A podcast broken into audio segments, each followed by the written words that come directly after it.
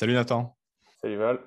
Merci de nous rejoindre sur ce podcast pour discuter d'un sujet d'actualité très brûlant et en même temps un sujet d'actualité qui va nous suivre ces prochains mois avant, on l'espère, fin août, être un sujet très, très, très, très brûlant pour le coup et même un sujet, ça y est, qui sera derrière nous pour ce fameux merge et qui sera notre quotidien, puisqu'il y, y a quelques jours, hein, cette semaine, il y a eu un nouveau testnet qui euh, a validé le passage à Ethereum 2.0, le fameux test avant le merge qui devrait arriver en août.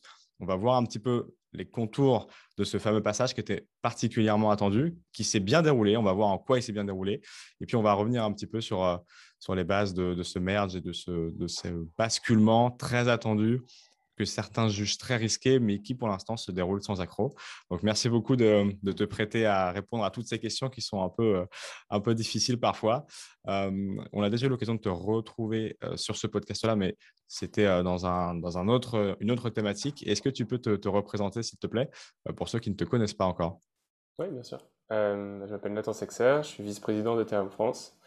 voilà, et, je me suis mis à suivre un peu euh, la transition euh, de Ethereum 2.0 euh, récemment, j'ai bien, bien replongé, même si on ne doit plus parler d'Ethereum 2.0 en réalité. on parle de, fusion des, couches consensus et, d'exécution, mais c'est une petite précision apportée par rapport à, l'article que j'ai sorti notamment sur le sujet via Ethereum France, que je vous invite à lire, mais je pense qu'on on va reprendre les sujets dans, le podcast.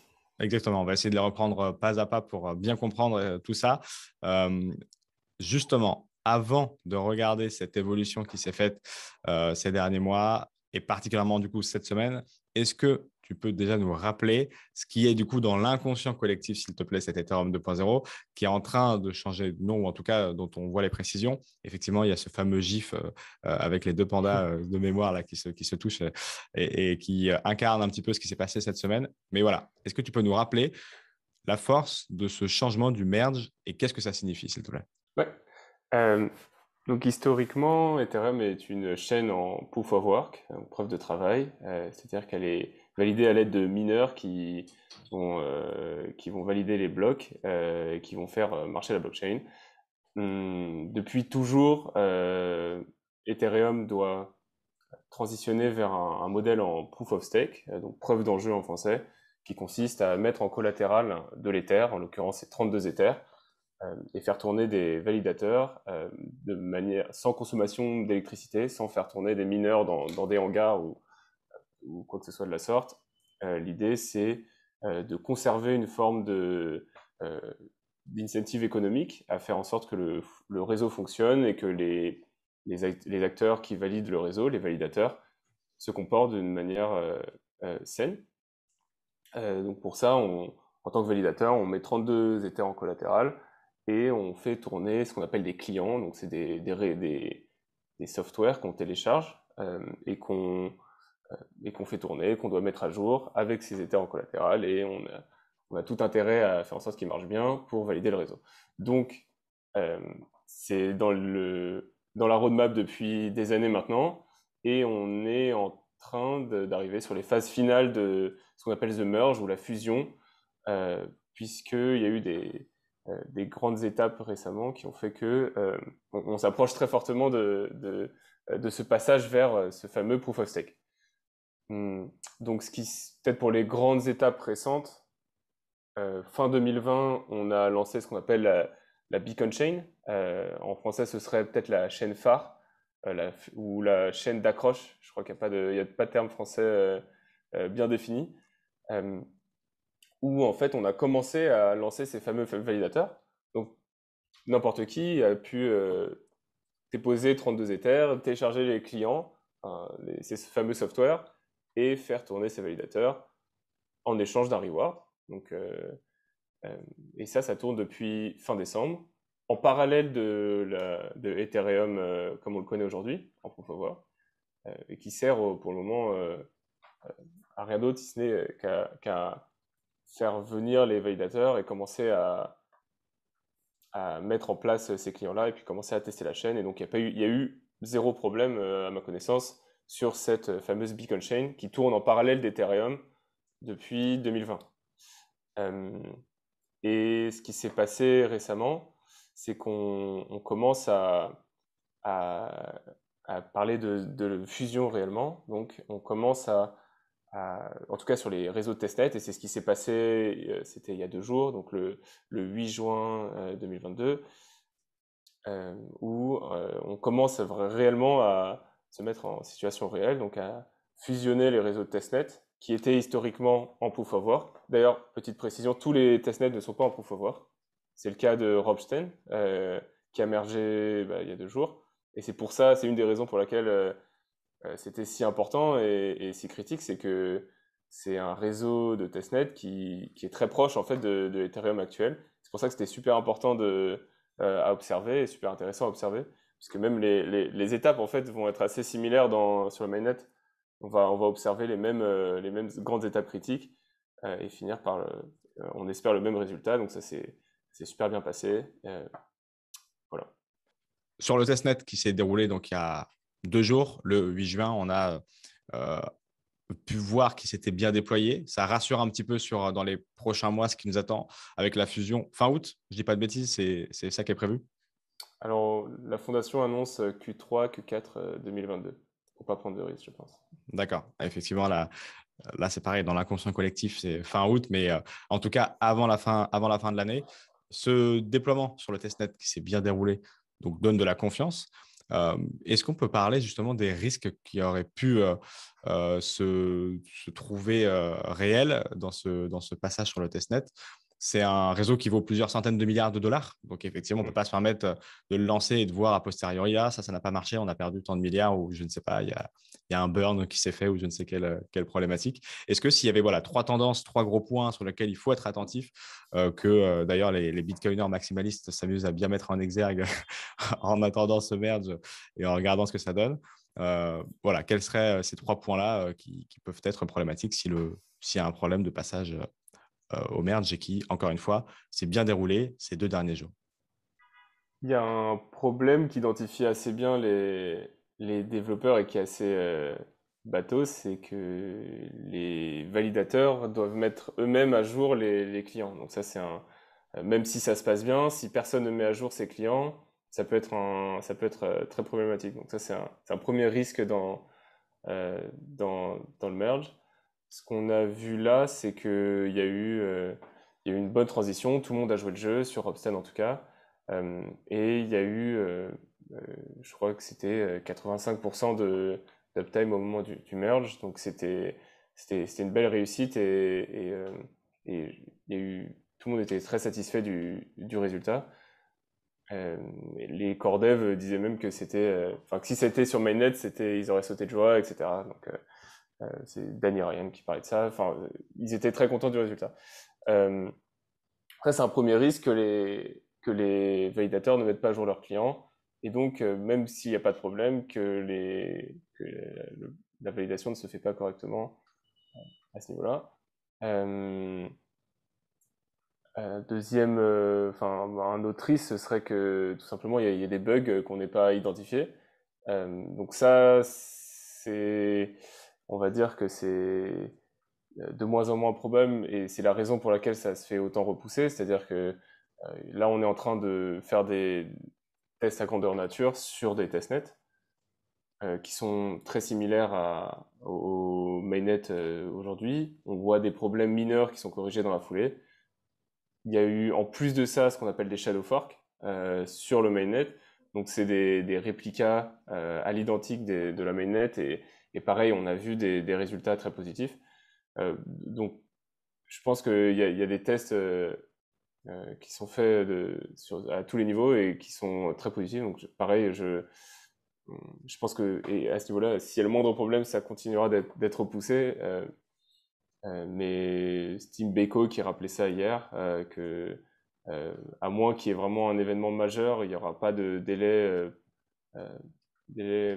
plus important que ça, euh, ou peut-être s'il y a un enchaînement de problèmes, on va dire, euh, euh moyens, euh, médium, bah, peut-être que là, on, ça en poussera encore et ça posera d'autres problèmes. Mais, mais voilà, mais c'est un peu les, un peu les, les, gros, les gros risques. et puis, le, enfin, le, le, gros risque, c'est que c'est qu'il y ait des, voilà, des bugs qu'on n'ait pas identifiés. Et puis tu le disais dans ton, dans ton article aussi sur Ethereum France, qu'au moment du passage de ce fameux merge, de cette fusion, il y a une attaque coordonnée parce qu'il y a une baisse peut-être de l'activité des mineurs. Voilà. Alors ça, c'est c'est un, un, sujet intéressant, c'est-à-dire que euh, il y a plusieurs phases dans, dans la transition. Euh, c'est-à-dire qu'on va on va mettre à jour les clients. Donc il y, a, cette fameuse beacon chain en, euh, en parallèle de la, la, la main chain, sur lequel on doit pour laquelle on doit mettre à jour les clients. Donc ça, c'est une l'update, la mise à jour sur ces clients de la Beacon Chain, on l'appelle la, Bellatrix, euh, sur la consensus layer. et ensuite, l'équivalent sur la main chain s'appelle la, Paris, l'execution layer. et du coup, doivent se faire ces deux mises à jour en parallèle. La question est à quel moment elle doit être faite. Et historiquement, dans les blockchains, on utilise normalement des, block numbers, des block height. et ils ont trouvé un, un, trick assez astucieux pour, pour justement se prévenir de, ce problème dont, tu parles. C'est de choisir la, fameuse TTD. Donc, c'est Terminal Total Difficulty. C'est par rapport à la difficulté des blocs. Chaque bloc a une certaine difficulté qui correspond à la puissance de calcul nécessaire. Donc ça, c'est en, proof of work, encore une fois. Euh, et on va se servir de cette euh, euh, total, terminal total difficulty pour déterminer le moment de la transition, parce que ce moment est très critique.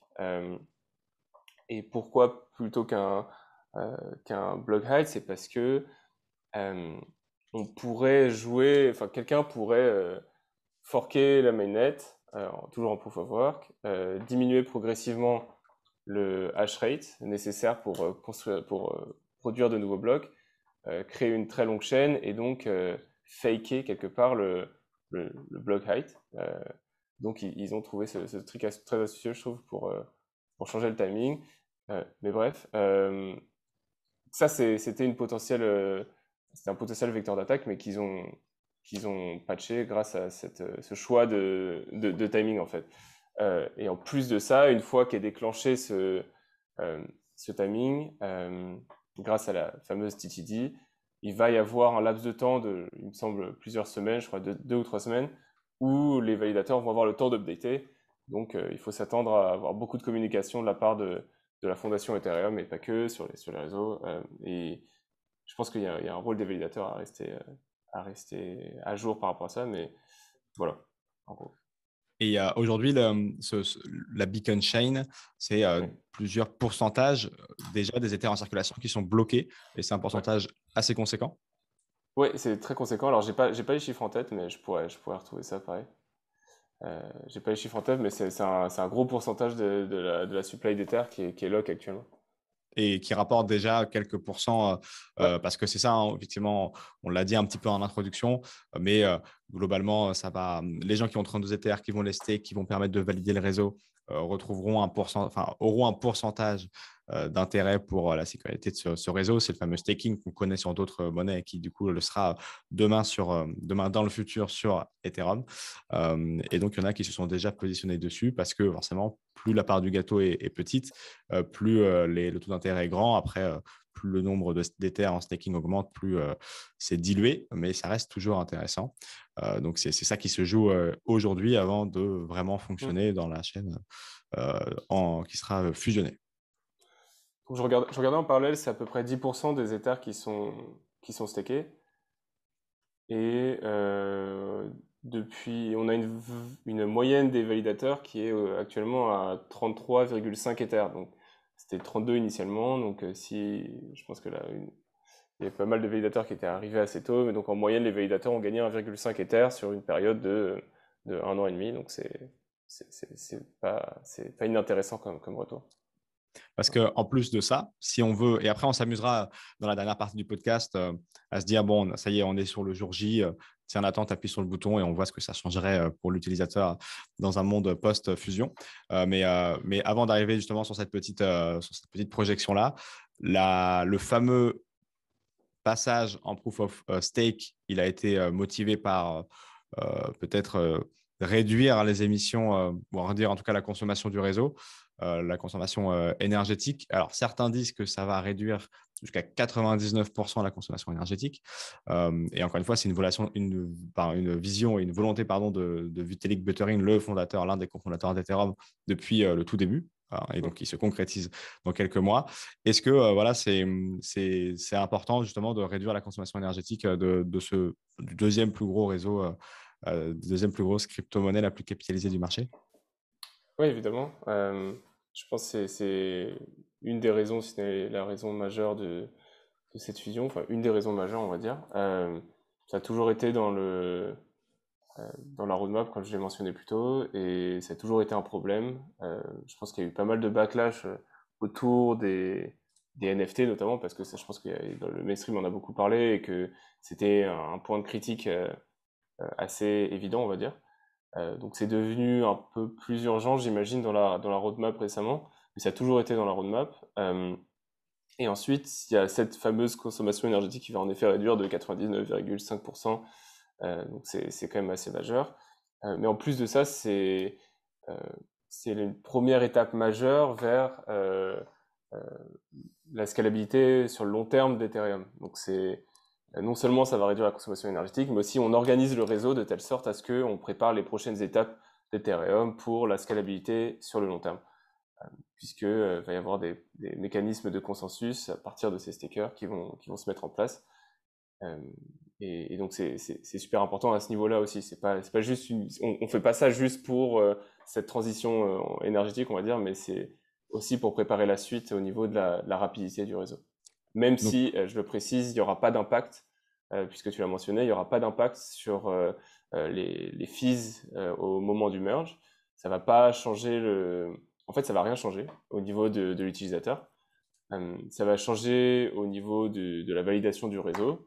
Euh, vous allez voir que par, bloc, aujourd'hui, on peut, on peut voir combien de hash rate a été, euh, a été utilisé, combien d'énergie, en quelque sorte, a été utilisé pour valider ce bloc. Et ben, vous verrez que ça passera à zéro. Ça, c'est pas mal quand même.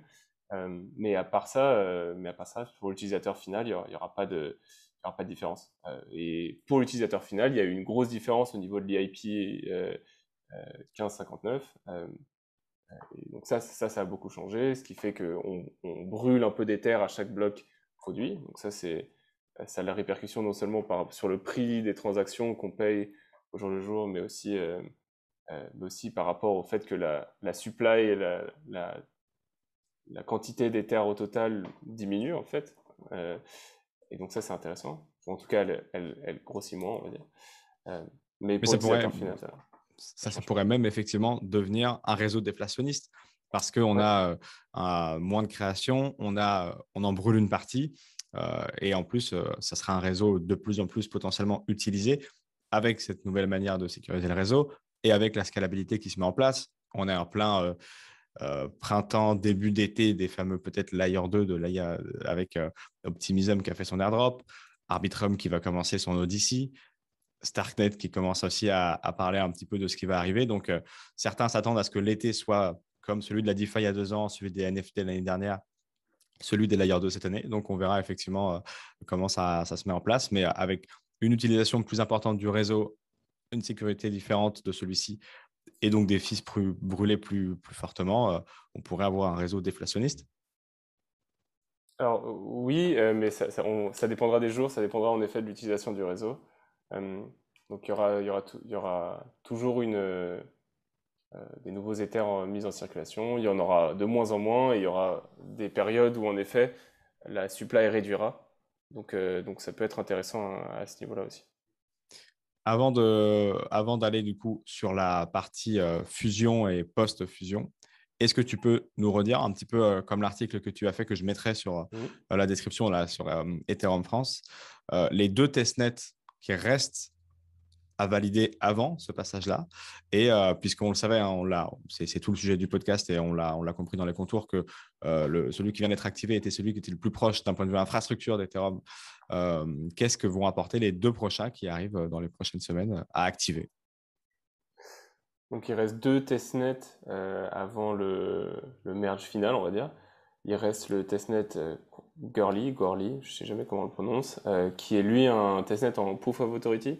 Donc c'est un peu différent, là, mais je ne suis pas sûr que ça change énormément au niveau de, du merge. Ça va être le, même processus de mise à jour des clients des deux côtés, de la beacon chain et, de la chain et de l'autre. donc il reste ce testnet-là, puis ensuite il y a Sepolia. donc ça va être voilà, deux, deux nouveaux tests à grandeur nature qui vont être super intéressants à, à, regarder, à observer. Et il faut savoir que c'est les deux testnets qui resteront par la suite, euh, Gorley et Sepolia, puisque les autres euh, ne seront plus maintenus. Euh, que ce soit Robsen qui vient de passer pour... ça, c'est vraiment purement un test, quoi. ou alors Ringby et Kiln, qui seront, qui sont plus maintenus. Je pense que, voilà, je crois que Gurley restera pour, pour l'aspect historique de Ethereum sur un, pour avoir ça sur un testnet euh, de manière historique. Et, et, voilà. Ok, donc effectivement, ça va, on est sur cette dernière ligne droite de testnet. Justement, Nathan, tu vas, tu vas pouvoir avoir le privilège dans cette, euh, dans cette projection d'être euh, la personne qui appuiera sur le bouton du merge, de cette fusion, pour voir un petit peu ce qui va se passer. Avant ça, justement, qu'est-ce qui se passe juste avant d'appuyer sur le bouton? Il y a peut-être tous les devs qui seront, les core devs qui seront euh, dans un call. Est-ce que justement, c'est ça comme dans un film, tous dans un call et il y en a un qui va appuyer et puis on va euh, regarder comment ça se déroule euh, Et est-ce que si ça se déroule mal, on a la possibilité de vite mettre un, un, timestamp ou je ne sais quelle manière de revenir sur la décision? Comment ça se passerait ça? Eh bien, ça va se passer à peu près de la même manière que se passe la, la, fusion des testnets, sauf que ça va être moins chantant, je pense. Je ne sais pas si vous avez pu certains d'entre vous ont pu euh, assister à la fusion de, de Robchain, mais c'était assez marrant puisqu'il y a tous les, il y a tous les corps dev, il y a Vitaly qui, parlait, il y a Jonathan Mann qui faisait une chanson sur, sur le merge, donc c'était assez joyeux. Euh, et on observait en fait euh, le déroulement de, de, ce merge. Donc il y, a, plusieurs déroulés. En amont, il y a ces, ces fameuses mises à jour que j'ai mentionnées plusieurs fois, et les déterminations des, des timings. Il y a ce fameux TTD, donc cette euh, euh, terminal total difficulté que, sur lesquels vont se mettre d'accord les, les core devs, qui sera pas trop en amont. et suite à ça, quand on aura une idée du timing, va s'organiser autour de ce fameux timing à quelques heures près. Je crois que pour, sur Option, il y a eu deux heures de différence. les core devs et, et les, les, plus proches de, de, la fondation vont se mettre sur un call, tout le monde peut y assister en live, et en effet, on va, on va regarder ça euh, de très près. Donc il y aura des, une préactivation des, il y a ces fameuses mises à jour qui vont passer, une préactivation des clients, euh, et le compte à rebours euh, de ce TTD qui va commencer, donc tout le monde va être sur le call. et, et il, y aura, il y aura un moment où en effet tout le monde va retenir sa respiration et, et tout simplement on va voir, il va y avoir aucun changement si ce n'est au, moment euh, M du merge, et eh ben on va, et euh, eh ben on va observer qu'il y aura un, bloc qui sera émis sans, sans hash rate et on, on, verra que ça a été euh, donc produit sans avoir dépensé aucune, aucune ressource, aucune électricité. et donc ça, ça va être intéressant, mais, mais encore une fois, il va pas se passer pour l'utilisateur ou pour nous, il va, il va pas se passer grand chose, si ce n'est qu'on va, qu'on va pouvoir observer que la transition a été faite à ce niveau-là. Euh, et à ce moment-là, de manière effective, si j'ai 32 Ethers, je pourrais les mettre euh, sur le staker euh, sur le réseau et de manière aléatoire, je pourrais être choisi pour valider le bloc suivant, c'est ça? Alors, on peut déjà valider aujourd'hui, on peut déjà mettre n'importe qui peut déjà devenir validateur en mettant en collatéral ces 32 Ethers. Il y a pas mal de, il y a, il y a une, une, dizaine de clients qui permettent de faire ça. Je crois qu'il y en a quatre qui sont beaucoup utilisés. Euh, et donc, il y a plusieurs manières de le faire. Euh, et ces 32 Ethers, c'est important à savoir que c'est one way, c'est-à-dire euh, on peut les collatériser, on peut les mettre en collatéral, mais on peut pas, on peut, pas les enlever. Je l'ai mentionné un peu plus tôt. Ce sera pas au merge qu'on pourra les enlever. on pourra les enlever que plus tard après des, après une, mise à jour des cordeves. Et ça, ce sera, ce sera, enfin, c'est une question qui revient souvent et c'est bon à savoir, je pense, quand on veut, quand on va se mettre là-dedans. Euh, déjà, c'est pas c'est pas pas très accessible, ça reste assez technique et c'est une volonté, de la fondation de, le rendre accessible à tous, donc de le rendre de plus en plus facile que n'importe qui puisse validé. Et je pense que c'est une des grandes raisons aussi derrière ce, cette, ce, ce, merge, cette transition que j'ai j'ai pas mentionné plus tôt, mais c'est, ça a toujours été une volonté de, de la fondation et d'Ethereum de rendre la validation du réseau accessible par tous. Et donc, on n'a plus besoin de hardware, on n'a plus besoin d'être au pied d'un, d'un barrage pour, euh, pour valider le réseau. Il, suffira, entre guillemets, de télécharger un software, de mettre 32 Ethers. Euh, mais donc, c'est bon à savoir quand même que pour le moment, on peut pas, on peut pas retirer ces 32 Ethers et n'importe qui peut le faire. Et, et, parmi les grandes questions qui reviennent souvent, euh, et qu'on a peut-être déjà traité, mais qui forcément prennent tout leur sens dans, ce podcast, la centralisation du réseau. Euh, beaucoup, effectivement, craignent que ça recentralise le réseau parce que, notamment, beaucoup de gens ont participé au tout début du lancement à l'ICO avec beaucoup d'Ether pour peu cher et donc pourraient être plus important dans le réseau là où c'est plus difficile sur le proof of work. Est-ce que c'est euh, recevable? Est-ce que c'est euh, est -ce c'est une crainte réelle d'avoir un réseau plus centralisé, moins sécurisé que le proof of work qui est utilisé aujourd'hui par Bitcoin et encore par Ethereum? Contre-intuitivement, en fait, euh, sur, euh, sur ce sujet-là, en proof of stake, il y a moins d'économies d'échelle possible, puisque à partir du moment où on a les moyens d'avoir un hangar et d'être euh, d'avoir de l'électricité pas chère et beaucoup de matériel, et ben qu'on mette 10 mineurs, 100 mineurs, 1000 mineurs, parfois il, la différence n'est pas, n'est pas très importante. Donc, ils peuvent réaliser des économies d'échelle très importantes, ce qui n'est pas du tout le cas sur Proof of Stake. Donc, en effet, c'est entre guillemets qu'une question d'argent, mais il y a cette limite euh, un peu pénible de devoir euh, setup des, euh, enfin, d'avoir mettre un validateur par 32 Ethers à chaque fois. Donc, c'est c'est une des raisons pour laquelle c'est 32 Ethers. je crois que le, montant a été choisi arbitrairement à l'époque où l'Ether valait beaucoup moins, mais, euh, c'est euh, c'est une des raisons pour laquelle euh, on, a ce montant-là, c'est qu'il faut, pour avoir plein de validateurs, il faut faire à chaque fois la même, le même processus, et, donc ça, peut être un peu pénible. Mais donc, encore, juste pour répondre rapidement, moins d'économie d'échelle est possible sur le proof of stake, donc ça c'est en fait assez intéressant.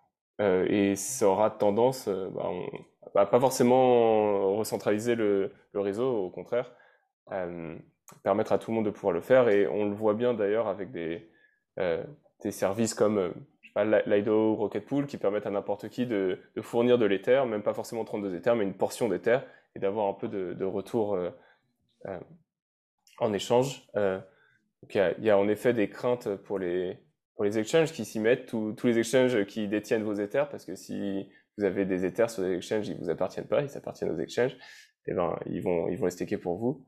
Euh, et donc, euh, si vous choisissez, mais voilà.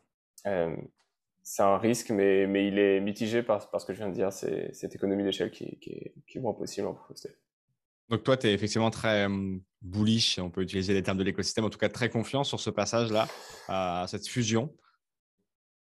Ouais, carrément, on attend ça avec, avec grande impatience. Et puis surtout, c'est que ça va, on l'attend depuis longtemps et ça va déclencher les prochaines étapes qui elles vont être aussi euh, super intéressantes. Tout ce qui est, je, ne vais pas trop rentrer dedans aujourd'hui, mais tout ce qui est euh, du, sharding et en effet toutes les étapes qui vont permettre de, euh, de réduire les, les, les, frais de transaction sur Ethereum qui vont suivre après ça plutôt en 2023, donc c'est pas tout de suite. Mais, mais ça, ça va être super excitant aussi. Donc donc on, l'attend depuis longtemps et puis on, a hâte. Et la scalabilité, parce que effectivement, c'est euh, le coût de, enfin c'est l'incarnation de tant d'années de travail. C'est ce que le public euh, et nous tous attendons beaucoup. Mais en fait, c'est le coût d'envoi ensuite du réel changement pour l'utilisateur in fine. Là, c'est d'abord un changement de processus, c'est le plus complexe, c'est le truc le plus important à faire, qui apportera aussi euh, beaucoup de, qui fera sans doute du, bien et, un peu de tort aussi aux détracteurs qui devront trouver d'autres sujets sur lesquels frapper sur, euh, concernant Ethereum. Euh, mais effectivement, c'est en fait le coût de départ ensuite à une meilleure scalabilité, à la, réduction des frais et tout. Quoi. Ouais, et il faut savoir que c'est pas parce que le passage en proof of stake a pris des années que la suite va prendre des années aussi. Le passage en proof of stake euh, a pré-mâché énormément de travail pour la suite. Et j'ai mentionné encore plus tôt, mais, mais ça a instauré les fondations pour que toute la suite se passe bien. Et donc, c'est vraiment une étape majeure. Et c'est pour ça qu'on l'attend autant. C'est pas, pas juste euh, on, change de validation et on consomme moins d'énergie. C'est vraiment, on met les fondations pour tout le reste. Et, et, énormément de recherche a été fait pour la suite. Et donc, ça va être, euh, vraiment, ça va être super intéressant. Et je pense que la, ça va, la roadmap va vraiment ne pas s'accélérer. Je ne veux pas mettre de pression sur, sur les corps mais ça va être super intéressant à observer. Il va se passer plein de choses dans les, dans les mois et dans les années à venir. et, et ça va être super intéressant à observer. Donc on est, on est tous super excités par cette nouvelle. Euh, même si, encore une fois, là, on, reste sur un, on reste sur un testnet. Euh, il y, en a, y a deux autres testnets à, à, à, voir euh, qui vont fusionner par la suite. Et ensuite, il aura la, se passera la grande nouvelle d'ici, on, on, espère cet été, la grande fusion. mais voilà, c'est que le début, en fait. et, voilà, et peut-être je peux rajouter quelque chose, je crois qu'on l'a pas, on l'a pas mentionné, mais une des raisons pour laquelle ça a pris autant de temps et que c'est aussi compliqué, c'est qu'on fait cette transition, on fait cette fusion, alors qu'on a la mainnet Ethereum qui fonctionne actuellement. Et donc, euh, l'analogie qu'on utilise, c'est qu'on est en train de changer les moteurs d'un avion euh, en plein vol. Et donc, c'est très compliqué. C'est extrêmement sensible. Il y a des, centaines de milliards qui sont en jeu. Et donc, on n'a pas le droit à l'erreur. Et euh, encore une fois, Tim Beko le, rappelait hier, mais c'est selon lui, ça représenterait presque 50% de la difficulté du travail aujourd'hui, c'est ce changement en plein vol. Si on, avait, si on décidait, euh, euh, comme d'autres blockchains, de la mettre en pause et, et de, redémarrer le lendemain, on l'aurait eu depuis longtemps, en fait, cette transition. Mais rien que pour cette conservation, rien que pour, et pour éviter cette, cette, cette, pause, entre guillemets, de la blockchain, qu'on veut éviter à tout prix pour, pour, plein de raisons, notamment pour toutes les applications de la DeFi et tout ce qui tourne sur Ethereum. On ne peut pas mettre en pause la blockchain.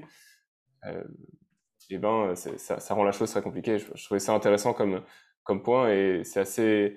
Quand, quand, on entend ce chiffre de 50% de difficulté en plus, on se dit, ah ouais, quand même, c'est assez flagrant. C'est important. Ouais. exactement. Bien. Et puis la, la citation de l'avion qui, les moteurs de l'avion qui, qui volent, effectivement, c'est assez impactant et ça caractérise totalement ce réseau qui pèse plusieurs centaines de milliards et sur lesquels les core devs s'acharnent parce qu'effectivement, il y a des NFT, il y a de la DeFi, il y a, des, il y a Chainlink qui regarde un petit peu ce qui se fait pour le mettre dans la, dans la vie réelle. Donc, euh, il, y a, enfin, il y a un million de trucs à prendre en compte pour que il y a des, il y a des Ethers qui sont wrappers, donc il faut aussi euh, prendre ça en compte.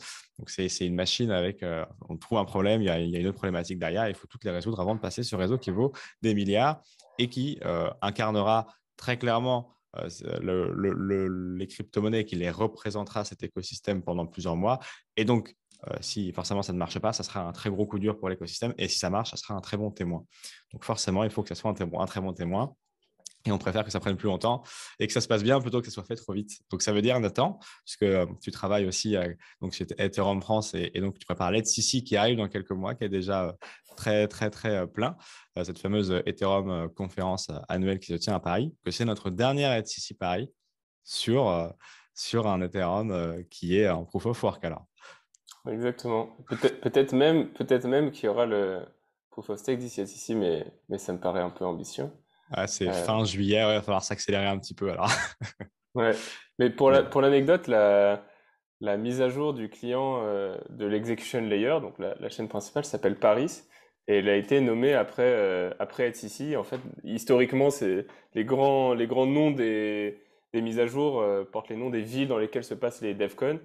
Euh, je crois que c'est la première fois où c'est pas le nom d'une DevCon, mais le nom d'un autre événement, et ça a été nommé après, après ici. Donc, ça s'appelle Paris. Euh, voilà, donc on est, on est très fiers. Ce sera d'ailleurs le dernier grand événement à part euh, si c'est encore décalé, mais si c'est bien fin août, ce sera le dernier grand événement où il y aura autant de gens de l'écosystème au même endroit, avec, on le sait, Vitalik Buterin qui passe tous les ans, et les plus gros core dev et les plus grands protocoles. Je crois que ce sera effectivement le dernier gros event avant ce passage-là, être ici pareil en juillet prochain. Probablement. Alors, j'ai j'ai publié une liste avec beaucoup d'événements. Il, il, y a beaucoup d'événements partout dans le monde. En tout cas, ce sera, ce sera peut-être le plus gros avant, le, avant la fusion, ça c'est sûr. Et puis il y, en a, il y en a un autre, il y en a un certain nombre un peu partout dans le monde que je vous invite à regarder. je mettrai ce, tweet aussi dans la description, euh, même s'il a impulsé peut-être trop de déplacements pour à peu près tout l'écosystème ces derniers mois. Mais effectivement, il y a, il y a plein d'événements et ça montre là aussi l'écosystème qui grossit, l'écosystème qui se construit et on en parle tous les jours sur Cryptost et, ailleurs euh, de, cette, euh, de cette progression et c'est super important. Et forcément, ça sera le gros point d'attention des prochains mois, cette, euh, ce, ce merge-là. Merci beaucoup, Nathan, en tout cas, d'avoir répondu à, toutes ces questions, d'avoir un peu expliqué pourquoi ce testnet était si important et c'était probablement l'événement de l'année avant que ça ne soit le merge officiel. et on gardera tout ça bien attentif et on se verra de toute façon à ici puisque Crypto c'était partenaire et on aura l'occasion de, vous faire vivre cette, ce gros événement, si ce n'est là aussi le plus gros de l'année à Paris, tout au long des prochaines semaines et sur place, bien évidemment. Merci beaucoup, Nathan. Avec plaisir. Merci.